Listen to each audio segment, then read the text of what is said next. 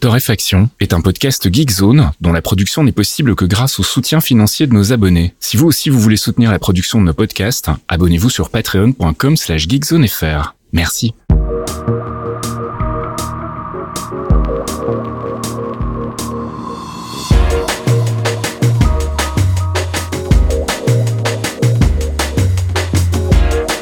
Bonjour Geekzone et ouh, je vais la refaire.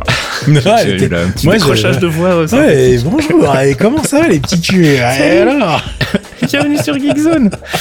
Alors, bonjour Geekzone et bienvenue dans ce 247e épisode de Torréfaction. J'aurais quand même réussi à déraper malgré que le fait que ce soit la deuxième prise.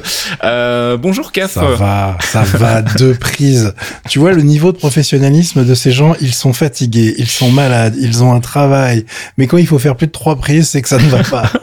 Je trouve que on est pas 247 épisodes, on est quand même pas trop mal rodé quoi. Ça va, ça va. Ouais, J'ai fait sans doute mon intro la plus, euh, la plus courte et la plus improvisée de toute ma carrière de Elle est pas mal. Alors en fait, c'est un podcast, ça s'appelle Torréfaction et Salut Caf. on, va parler de trucs, ça va être génial. Donc voilà, comme chaque semaine, on va faire le point sur l'actu, côté gaming, côté tech, côté culture. On essaye d'être euh, exhaustif, mais en même temps, on garde surtout les trucs qui nous intéressent et dont on a envie de parler. Euh, c'est un peu le principe du podcast depuis maintenant. J'ai oublié de compter les années, mais ça doit faire déjà ne fais pas années. Ça, ne, va pas par là. Cette ruelle est vraiment très sombre. Allez, on attaque tout de suite avec le gaming et j'ai vu passer ça et ça m'a réjoui des bonnes nouvelles côté GeForce Now. Ouais, alors j'espère, faut qu'on se mette d'accord. Hein. GeForce, GeForce. À chaque fois, je euh, change de prononciation, en fait, je crois. Donc euh, voilà, c'est ne te fie pas à moi. moi je dis GeForce, voilà, ça c'est fait. Euh, oui, GFN. euh, le GFN GeForce Now, car c'est donc euh, le service de streaming de Nvidia dont nous parlons aujourd'hui, qui euh, cette semaine a signé son petit coup d'éclat, euh, on va dire un petit peu aidé par la politique, et de temps en temps il en faut, ça fait plaisir, euh, puisqu'ils deviennent de signer les petits gars de chez Nvidia avec Microsoft pour un deal pour exploiter les jeux en streaming de Microsoft pendant 10 piges. Mais pourquoi? Qu'est-ce qu'il se passe-t-il donc? Pourquoi tant de générosité là maintenant tout de suite? Euh, vous n'êtes pas sans savoir qu'il y a un deal qui ne se passe pas exactement comme prévu pour Microsoft qui voulait racheter tranquillement Activision Blizzard, que ça coince un petit peu aux entournures et du coup il faut vraiment montrer à tout le monde que regardez nous partageons les jeux de cette grande maison du jeu vidéo qui est Activision Blizzard ça va bien se passer croyez-nous donc ils ont fait un deal avec Nintendo il y a pas si longtemps je crois que c'est d'ailleurs c'était cette semaine aussi ou la semaine dernière j'ai un doute pour dire qu'il y aura des jeux chez Nintendo de cet éditeur-là et que ça va bien se passer. Vous allez voir. Je sais pas comment, parce que techniquement, bon, c'est un autre problème. hein. Il faudrait que Nintendo fasse des trucs avec des, du vrai matos dedans, mais chut. Et euh, là, du coup, ils ont décidé de faire une petite annonce avec Nvidia en disant voilà tous les jeux que nous avons sur le Xbox. Enfin, du côté Xbox PC, donc leur label sur les jeux qui sont adaptés sur PC sous Windows, sous le label Xbox. Donc pas les jeux consoles, hein. Ouais. c'est indifférent les gars. Ça a toujours été compliqué et je Voilà. ça ne se clarifiera pas, je pense. Exactement. Mais bref, on va faire très simple. Si ça joue avec un clavier et une souris, normalement, ça sera disponible sur GeForce Now, donc en streaming directement chez Nvidia à partir du moment où vous les avez achetés comme d'habitude sur votre bibliothèque. Ça, ça ne change pas en fait.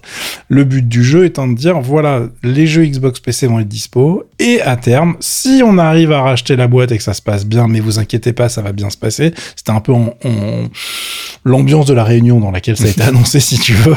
C'était une, une réu euh, à Bruxelles en plus, si tu veux, avec des gens euh, en costard, j'imagine, hein, Mhm. pour dire regardez, euh, on, on est des gentils, ça, laissez-nous acheter ces gens, ça va bien se passer. Et du coup, les jeux Activision Blizzard seraient également dispo à terme, euh, c'est-à-dire bah, euh, quand c'est signé, quand c'est techniquement possible, etc. Ça peut être dans deux ans, les mecs. hein. Ouais, Bon, ouais, euh, Ça peut être dans un an, on verra bien. Euh, mais en tout cas, si ça se fait, le but, c'est que ces jeux soient dispo pour la première fois sur le service de Nvidia. Ça veut dire du Overwatch, ça veut dire potentiellement du Diablo 4, ça veut dire ce genre de choses, ça veut dire du Call of Bah oui. Duty, évidemment.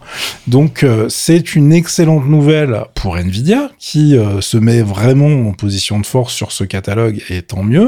En même temps, ils font d'ombre à personne, puisque les jeux, tu vas continuer de les acheter aux mêmes endroits, donc euh, bah, tout le monde est content, entre guillemets.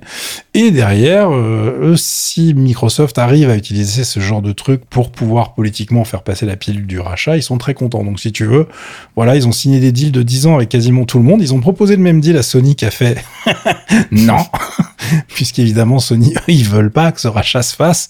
Donc forcément, c'est un peu la baston. Nintendo a dit oui. Euh, Nvidia, évidemment, ils ont dit oui. Euh, je vous ai linké les billets qui expliquent tout ça et le communiqué de presse officiel. Et j'en profite pour vous annoncer que, au passage, le GeForce Now 4080 est disponible sur Paris depuis cette semaine, si je dis pas de bêtises. Donc, on a les nouveaux serveurs et vous pouvez jouer donc avec euh, les jeux, avec en mettant tous les potards à fond. Ça devrait marcher très très bien. J'ai fait quelques tests sur le serveur allemand depuis un mois et franchement, c'est très agréable.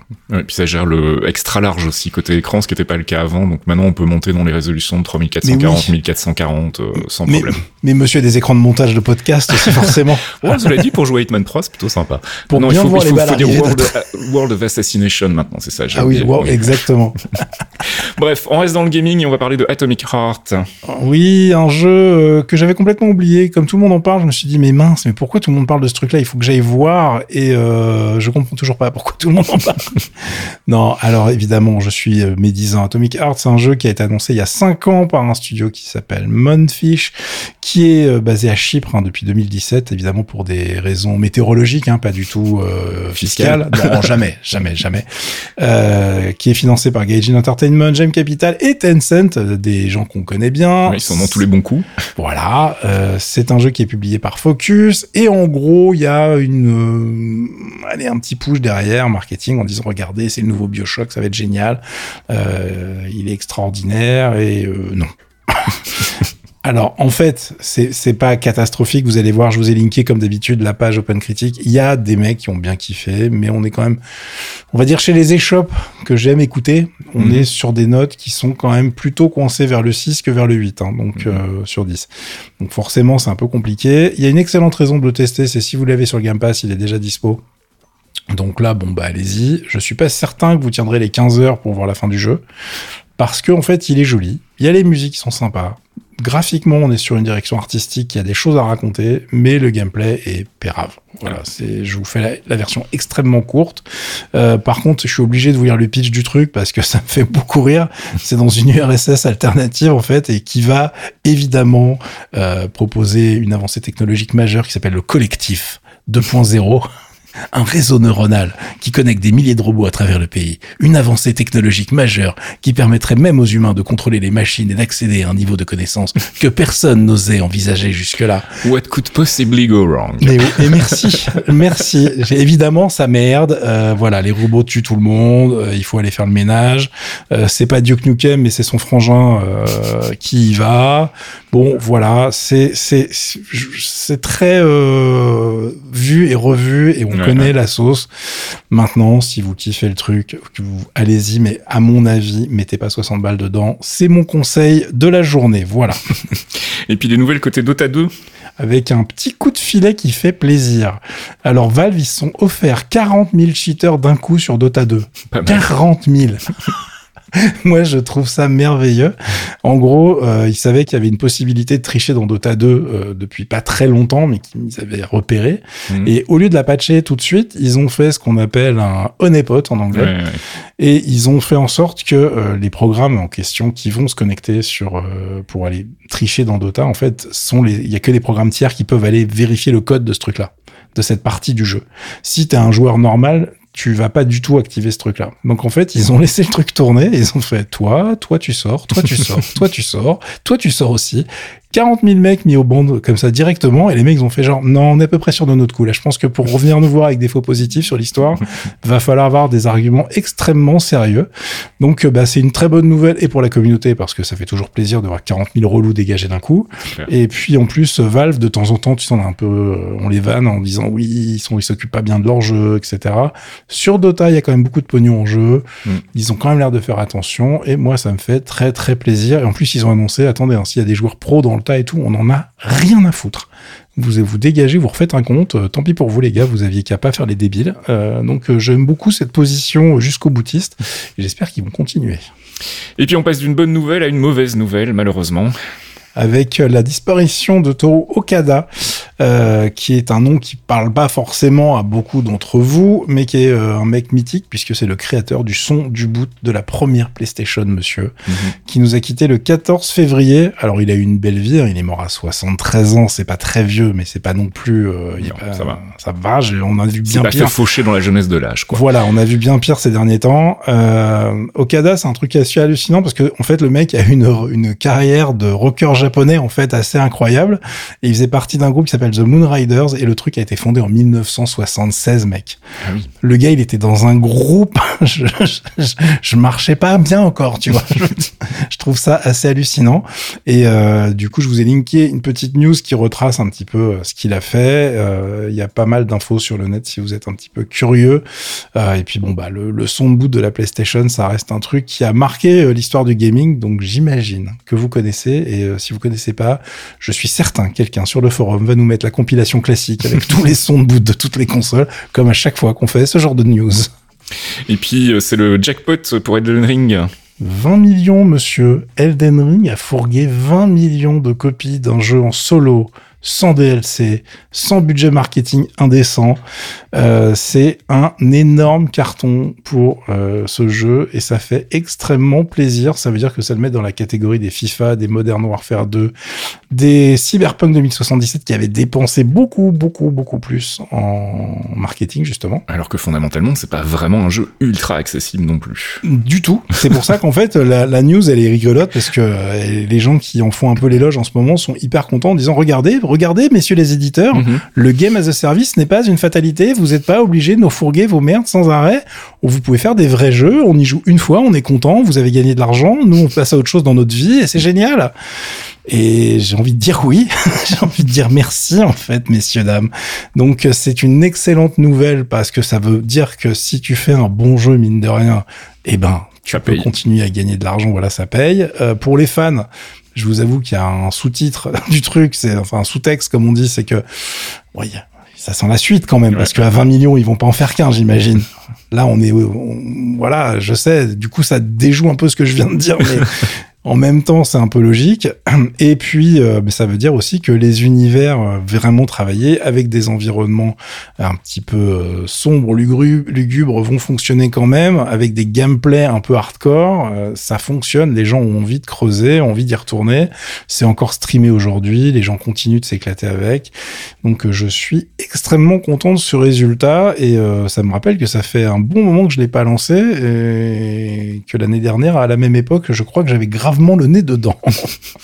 Et on continue cette section gaming avec des news de Throne and Liberty. Ouais, le MMO de NCSoft, euh, j'en avais déjà parlé. Alors ça, c'est une annonce business. On n'est pas surpris du tout, mais comme on s'y attendait, c'est Amazon Games qui va distribuer Thrones of Liberty, le prochain gros MMO de NCSoft qui a intérêt à fonctionner parce que sinon ils vont commencer à prendre sévèrement la flotte, je pense. hein. Euh, ils ont récupéré les droits d'exploitation pour tout le continent américain. Le Japon et l'Europe, donc c'est euh, pas rien comme deal. Ça tourne à peu près autour de 50 millions euh, de dollars. A priori, euh, c'est le même style de deal qu'ils avaient fait pour Smiley Gates pour la sortie de Lost Ark. Donc on, on verra ce que ça donne. Évidemment, sur la qualité du titre, pour l'instant, on ne se prononce pas puisque c'est encore tout jeune. On a vu plein de choses, des vidéos, etc. Mais on n'a pas pu cliquer encore, donc on en parlera plus tard. Allez, on reste dans le MMO pour terminer cette section gaming avec Diablo 4. Oh là là, t'as dit MMO Diablo 4. Oh J'imagine déjà le forum en train de faire des vagues, genre. Fatigué. on va rester dans le jeu de rôle. oui, alors eh, tu peux dire hack and slash, les gens te, c'est, parce que finalement Pourquoi j'ai voulu faire cette transition qui n'a aucun sens? Je suis vraiment Non. très fatigué en fait en ce moment. tout va bien. En fait, tout et en plus rien n'est vraiment faux, ce n'est pas grave. Oui, c'est vrai, c'est vrai, c'est il y a il y a des démons, ça va bien se passer. Il y a des Moi, je- c'est un jeu vidéo, c'est bon, c'est ça un jeu tient. vidéo. Faut cliquer, c'est bon. C'est les mecs qui n'ont plus la roue libre. Ça. Euh, oui, pour vous annoncer juste les dates de bêta en plus. Hein, donc euh, c'est parce que on ne savait pas quand est-ce qu'on pourrait y jouer euh, avant la sortie du 6 juin. Euh, la bêta publique est prévue du 17 au 19 mars. Ça c'est la version pour les Yankees, hein, comme je, je les appelle affectueusement, ceux qui ont déjà précommandé le jeu. Et pour les gens normaux, ça sera disponible du 24 au 26 pour cette bêta publique. Alors bon, bêta publique, on sait ce que ça veut dire. hein. C'est une espèce de bêta marketing pour Mhm. vous dire regardez notre jeu, il est bien, achetez-le, précommandez-le, merci, bisous. Euh, on a accès au prologue à l'acte 1 et on peut monter son personnage jusqu'au level le 25. Ça sera disponible sur PC, PlayStation et Xbox. Euh, écoutez, les premières vidéos de gameplay sont quand même jolies. Voilà, je prends des pincettes. Maintenant, je vous rappelle que si vous précommandez à 100 balles le jeu et que c'est de la merde, bah déjà c'est de votre faute. Mm. et c'est pour vous les gars hein. et ensuite on n'a vraiment pas d'infos sur le endgame. Enfin on sait pas trop comment ça va évoluer. On sait pas quelle gueule ça va avoir. Ça parle déjà de battle pass avec des facilités pour euh, monter plus vite le perso. Il y a des trucs un peu chelous quand même. Ils avaient dit on ferait que du cosmétique. J'attends de voir Allez, on passe du côté des apps avec une app pour euh, iOS et Android. Une fois n'est pas coutume, Artifact. Artifact, euh, c'est un nom qu'on avait dit qu'on n'utiliserait plus, les gars, parce que ça ne porte pas bonheur. Hein. Demandez à Valve. Ils avaient fait un super jeu de cartes avec ça, Oh ça oui. s'était pas bien passé. J'avais déjà oublié. Bah oui, Artifact, tu m'étonnes, paix à ton âme. Donc c'est le nouveau euh, bébé de Kevin Systrom et Mike Krieger. Euh, qui sont ces gens Ce sont les gens qui sont devenus très très riches en inventant un petit truc qui s'appelle Instagram Mhm. et en le vendant à une autre petite PME. Euh, du coup, là, ils tentent le coup de l'application de news triée par intelligence artificielle. Ah, on devrait mettre un jingle à chaque fois qu'on parle d'un truc qui va Alors, utiliser oui. l'intelligence artificielle. Alors, bah, vu que euh, on a un tunnel là, donc je vais t'en faire un et tu te démerdes. Intelligence artificielle. Donc ça s'appelle Artifact, on est d'accord, ça marche exactement comme les trucs qui n'ont pas d'IA, c'est-à-dire que vous sélectionnez des sujets, ça vous sort des news, en fonction des sujets que vous avez choisis. Oh, c'était pas bien, vous mettez un pouce en bas, ça arrête de vous le sortir. Incroyable. Des algorithmes n'ont jamais vu ça de leur vie. C'est magnifique. Évidemment, c'est un peu pourri. Euh, ça essaye d'avoir votre carnet d'adresse pour une raison que j'ai pas trop pigé. Donc ça, c'est non, hein, les gars. Et euh, j'ai regardé pour l'instant le look de l'application. Je vois pas à quel moment ça va être vraiment intéressant, mais ça fonctionne avec de l'IA. c'est magique. Donc ça va être fabuleux. Allez, on enchaîne et on reste dans le domaine de l'intelligence artificielle. Attention, jingle. Intelligence artificielle. Avec- Attention, de l'IA. Avec cette fois-ci donc Notion. Mais visiblement, ça a l'air plutôt bien. J'ai pas testé encore, mais ça a l'air sympa. Alors, il y a un intérêt. Notion, on en parle depuis longtemps. On l'utilise tout le temps pour faire le podcast, etc. Ils ont rajouté depuis euh, maintenant plusieurs mois un accès en alpha pour pouvoir avoir justement des aides à l'écriture, des Mhm. aides à la rédaction, à la correction, à la traduction via IA. Et donc là, ils ont ouvert les vannes. Maintenant, tout le monde y a accès. À partir du moment où vous avez soit un compte gratuit, là, vous avez 20 tests et ça va être dispo jusqu'au 25 avril, je crois. Et après, c'est réservé aux comptes payants parce que faut pas déconner quand même. Euh, et euh, ils ont un service qui euh, est plutôt rigolo dans le sens où eux ne sont pas liés à un vendeur spécifique. Mhm. Donc en gros, ils utilisent OpenAI, mais ils utilisent aussi Anthropic, ils utilisent en fait tout ce qui est dispo. Et si un jour on a un truc mieux qui sorte, bon bah ils prennent l'API, ils le mettent dans leur soft et ils font salut. Maintenant on utilise ça parce que c'est mieux. Donc c'est une relation relativement saine vis-à-vis euh, du service IA tel qu'on l'entend aujourd'hui, malheureusement. Euh, et moi, je m'en sers pour faire des trades à la volée ou des choses comme ça. C'est euh, relativement pratique au lieu de sortir de l'application, tu vois, tout bêtement. Mhm. Euh, après, c'est pas révolutionnaire et le résultat euh, final est aussi médiocre que d'habitude. Si tu, si tu lui fais faire des bullet points sur un texte pour le résumer, etc. Bon, bah, ça marche comme d'habitude. Mhm. C'est pas magique non plus. euh, mais bon, apparemment, c'est magique. Enfin, les investisseurs ont décidé que c'était Oui. magique, donc euh, ça doit l'être quelque part. Mais euh, si vous utilisez déjà Notion, bah, vous allez voir les annonces comme quoi c'est disponible et que vous pouvez tester ça. Allez, on va parler d'un sujet dont on n'a pas parlé depuis longtemps, c'est euh, l'intelligence artificielle. Intelligence artificielle. De l'IA, mais cette fois dans Recast. Il y en a partout, arrêtez. Ah ouais, ouais, non, mais c'est génial. Cette semaine, je me suis, mais vraiment régalé en faisant la conduite parce que ce n'était qu'un festival. Bah oui. Donc Recast, euh, on en a parlé, c'est le launcher euh, qui utilise, euh, donc qui est- se met sur macOS, qui permet d'automatiser plein de choses. J'en ai parlé il y a pas très longtemps, je vous ai présenté tout ça, et donc ils viennent de faire une petite vidéo avec de l'IA et qui fait exactement ce que je viens d'expliquer dans Notion, mais directement dans la ligne de commande. Mhm. Donc euh, c'était dans n'importe quelle application, tu lui dis euh, génère-moi, euh, je sais pas, un résumé de ce texte. Tu peux sélectionner un texte, par exemple sur un site web. Tu appelles Recast et tu lui dis vas-y c'est quoi les news de ce truc en fait? Le, c'est TLDR j'ai pas envie de le lire Ouais, ouais, ouais. tu me fais un, tu me fais un 5 bullet points et let's go quoi. Donc euh, ça fonctionne de la même manière que d'habitude puisque ce sont les mêmes moteurs derrière. Si vous voulez, la magie va finir par s'éva- s'évaporer. Hein. Donc euh, j'ai j'ai regardé la vidéo, je vous l'ai linké car je sais que vous voulez vous instruire et savoir ce qui va vous arriver sur le coin de la tronche. Euh, et puis euh, bah, imaginez que ce service-là, il va être mais vous, ce genre de fonctionnement-là, vous allez le récupérer dans plein, plein, plein, plein, plein de logiciels. Je suis même étonné qu'il n'y ait pas un launcher euh, ou un équivalent sous Windows qui le fasse déjà, euh, parce que très honnêtement, enfin, il y a, y, a, y a, rien d'extraordinaire. Hein. C'est des calls sur les API, il faut traiter le texte. Bon, c'est pas des, des, de la science hyper haut de gamme. On n'en voit pas des fusées très très loin. Et puis on va terminer cette section app avec, euh, je sais pas comment le dire en fait, encore de l'IA en fait. Bah ouais, hein. intelligence artificielle. Attention, Fastkill, car là, c'est de l'IA qui veut ton travail. Ah, c'est la fameuse IA qui veut le travail des gens. Ça, c'est ça, c'est ton. Pas non, pas des gens, Fastkill, ton travail à toi. Là, on est dans Spotify qui va nous envoyer du DJ IA. Oh Et j'espère que c'est un nom de scène de quelqu'un quelque part, DJ parce qu'il doit être dégoûté, quoi. Euh, donc euh, là, ce n'est même pas un projet. En plus, je fais un abus de langage. C'est un vrai produit qui est déjà disponible en bêta aux États-Unis et au Canada. Spotify a carrément synthétisé la voix d'un de ses animateurs radio. Il s'appelle Xavier Jernigan. Jernigan. Je ne sais pas. En fait, son... merde. Ah ouais, merci de m'aider. Il s'appelle X. Alors en fait, on va l'appeler par son pseudo car il a le meilleur pseudo du monde. merci Monsieur X. Euh, et qui en fait utilise une base de connaissances pour alimenter euh, les transitions euh, au niveau de la playlist qui va être générée. Donc les mhm. playlists par IA, ils en font depuis mille ans, on est d'accord. Hein. Enfin, par IA. Ils appelaient ça un algorithme avant, bizarrement, mais maintenant c'est devenu de l'IA parce que vous me dites si vous en avez marre d'entendre IA dans le podcast, mais moi ça me fait beaucoup rire depuis tout à l'heure, je suis désolé. Euh, et du coup, euh, ils se sont dit, mais maintenant ce qu'il nous faut, c'est les transitions façon radio. Et donc, l'idée est pas complètement stupide, c'est-à-dire que ta playlist, en fait, elle est accompagnée d'une voix synthétique qui va te dire, tu te rappelles quand t'étais jeune, t'écoutais ça, c'était vachement bien, machin, on va s'écouter bidule, nanana, ça sort ça. Et ça t'annonce comme un DJ de l'époque, le morceau que tu vas écouter. Et tout ça est fait donc par un agent de base qui est fait par OpenAI, puisque évidemment on a l'habitude. Et la voix est générée, a été entièrement donc euh, synthétisée. Euh, ils ont généré ça avec Sonantic, qui est une startup qu'ils ont racheté il y a déjà un moment. Et ils ont commencé donc avec euh, Monsieur X en question. Et évidemment, il y en aura d'autres après, si ça fonctionne, si ça plaît, etc. Le but du jeu étant de remettre de la radio finalement dans ta playlist, tu vois. C'est mhm. un truc rigolo.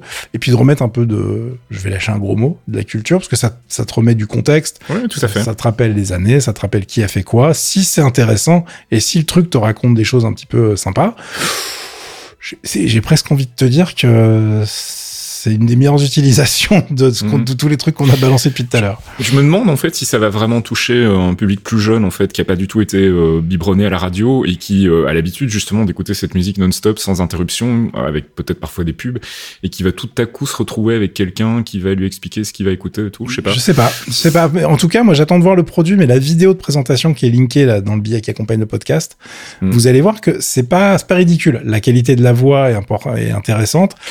c'est un bon concurrent de ce que tu avais repéré. Tu, tu m'avais envoyé il y a un petit moment déjà Des, des, gens qui font de l'IA aussi, enfin qui font de l'IA, qui font de la synthèse vocale, pardon. C'est ce que j'allais dire, c'est que sur la synthèse vocale, en termes de d'apport du machine learning, c'est vraiment là pour le coup du machine learning, c'est euh, c'est assez impressionnant de voir qu'on arrive aujourd'hui à générer des voix euh, de synthèse qui ont de l'intonation qui correspond au texte en fait, ce qui est, euh, assez euh, bluffant. Donc là, le résultat avec Sonantic est vraiment pas mal aussi. Euh, je suis curieux de voir ce que ça va raconter en fait. Je suis mm. juste curieux de voir ce qu'ils vont réussir à lui mettre comme information à l'intérieur. et puis, comme là, ils sont pas dépendants finalement de l'actualité entre guillemets, ils vont pouvoir sélectionner ce qu'ils veulent vraiment mettre en avant. avoir, ils ont une base de connaissances qui est déjà prête et qui vont continuer d'alimenter. Mm-hmm. Donc donc euh, potentiellement, ça racontera pas trop de bêtises. Euh, je, je, je, suis euh, dans l'expectative, mais comme nous ne sommes pas sur le bon continent, nous ne pouvons pas le tester tout de suite. Et on passe du côté de la culture, justement, on va parler musique, et je voulais vous parler de nos amis d'Uncle. J'imagine que tu connais Uncle. Moi, je connais que l'IA. Je... Maintenant, c'est fini, moi, je connais plus rien. moi, je... Alors, c'est pas un morceau qui a été composé avec de l'IA, c'est pas un remix signé d'une IA. On est avec des vrais humains. oui, je me rappelle de Uncle, hein, cela dit, je te rassure quand même. Uncle, donc James Lavelle, un projet sur lequel il y avait euh, DJ Shadow au tout début, puis il est parti euh, mener sa carrière solo. Aujourd'hui, c'est un projet qui tourne vraiment exclusivement autour de James Lavelle. Il avait sorti un album euh, qui s'appelait Ronin il y a pas très longtemps Et là, il vient de sortir un EP, en fait, qui s'appelle Running the Reflex Revisions. Et The Reflex Revisions, ce sont donc deux remixes de notre ami The Reflex, le petit français Nicolas Logier, euh, qui s'est installé en Angleterre et qui cartonne sur euh, la BBC, notamment. Je pense qu'il est DJ sur euh, la, la, BBC. Je sais plus quelle chaîne de la BBC. Donc ça, ça se passe bien pour lui. Et son concept, en fait, à The Reflex, et c'est une des raisons pour lesquelles il s'est fait connaître, c'est qu'en fait, il fait ce qu'on appelle des disco edits. Donc, en gros, il va aller récupérer les pistes séparées de morceaux connus. Ça peut être du Michael Jackson, du Stevie Wonder, des trucs comme ça. Il va faire des remixes, mais en utilisant uniquement ce qui est disponible dans ses pistes. Il va pas rajouter d'instruments, il va parfois rajouter de très légers effets, mais c'est vraiment très discret. Et donc, il va essayer de rester finalement le plus respectueux possible du matériau euh, original. C'est euh, vraiment le principe des maxi des années 80, en fait, où on rajoutait quasiment rien, on utilisait vraiment les pistes studio et on rallongeait la sauce. Mhm. ben, il fait la même chose et ça fonctionne plutôt pas mal. Et alors, bah, du coup, là, il s'attaque pour une fois à un morceau, euh, un artiste même plus contemporain que ce qu'il a l'habitude de, de, faire de, sur ses, sur ses sorties à lui. Donc euh, voilà, je trouvais ça intéressant. On va écouter un petit extrait d'un morceau qui s'appelle Do Yourself Some Good, donc de Reflex Revision. Et euh, je vous ai linké bien évidemment euh, l'IPI sur Bandcamp. Si vous voulez aller écouter tout ça, il y a deux titres, dont celui dont on va écouter un extrait tout de suite.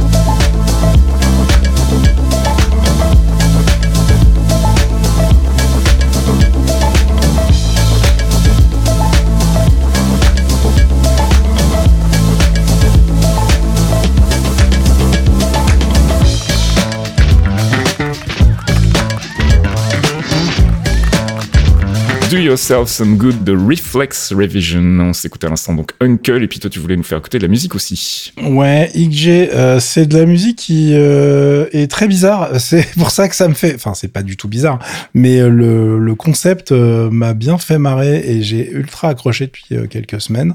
Et je connaissais le groupe déjà. Et en fait, je me dis, il y a vraiment des gens qui ont des projets au long cours quand même dans la musique. Ils sont malins. Alors qu'est-ce que c'est? C'est XG. XG, c'est un groupe de nanas en fait qui euh, accroche-toi parce que ça va être un peu complexe. sont des japonaises Uh -huh.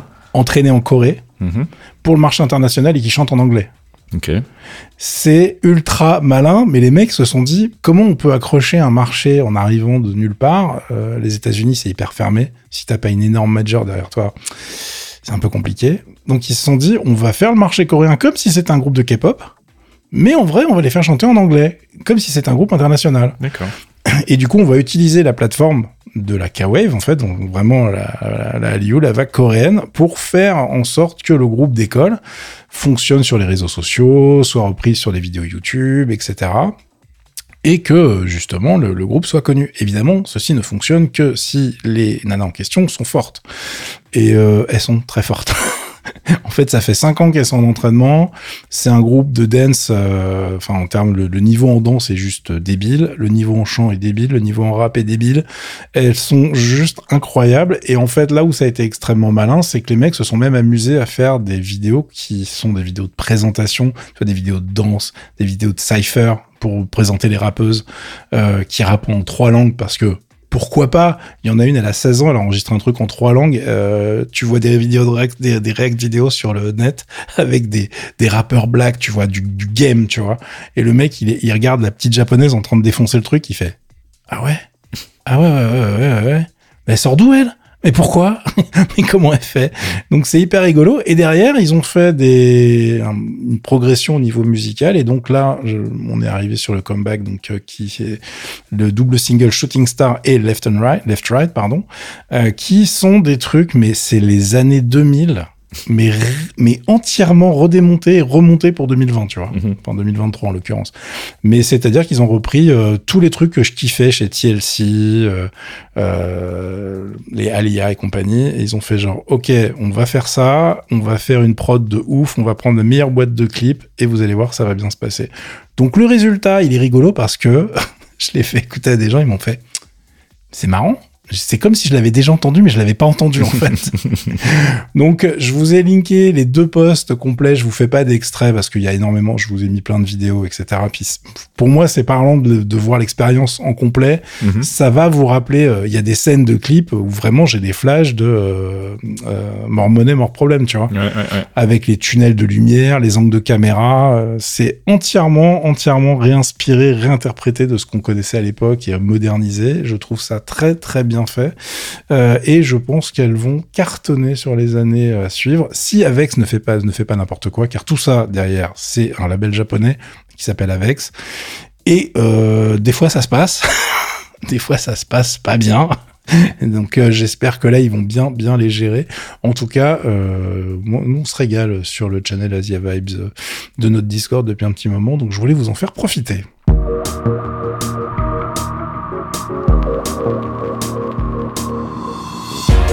Et c'est la fin de ce 247e épisode de Torréfaction. Bah tu vois, tu seras finalement arrivé au bout malgré tout.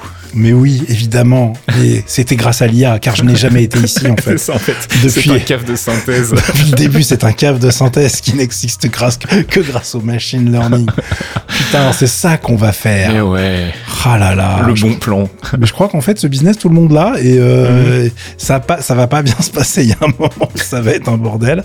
Mais non, ça va. On a réussi à le faire. Écoute, euh, j'espère que nous allons pouvoir faire quelques podcasts de suite sans que l'un d'entre nous ne tombe d'un truc, euh, soit ça. malade. Je, je, je, je- voilà. Normalement, on est sur notre balcon et ça se passe bien. Tu vois, on est stable. Mhm. Mais en ce moment, c'est compliqué. On remercie bien évidemment nos abonnés Patreon sans qui tout cela ne serait pas possible. Et puis si vous aussi voulez vous abonner, vous pouvez le faire sur patreon.com slash geekzonefr à partir d'un euro par mois. Et on file des petits cadeaux en échange des podcasts exclusifs. Vous verrez tout ça en allant sur la page Patreon de geekzone.fr. Voilà, j'ai- je pense que j'ai fait le tour, donc on peut peut-être souhaiter un bon week-end aux gens et se retrouver la semaine prochaine si tout va Ouais. bien. Dormez bien les gens, euh, profitez bien euh, de tous vos nouveaux jeux et euh, vous allez voir, l'intelligence artificielle c'est le futur. Ça suffit maintenant, monsieur Caféine. bon ok j'y vais, vais, c'est bon, salut, Allez, bon week-end, à la semaine prochaine, ciao ciao Un podcast signé Faskill. Faskill.com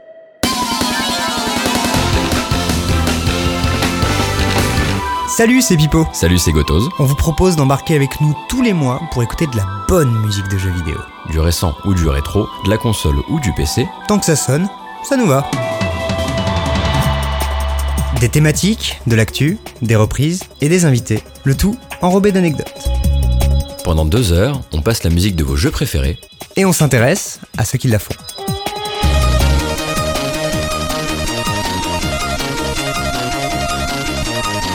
Les démons du midi, c'est tous les derniers mercredis du mois sur geekzone.fr.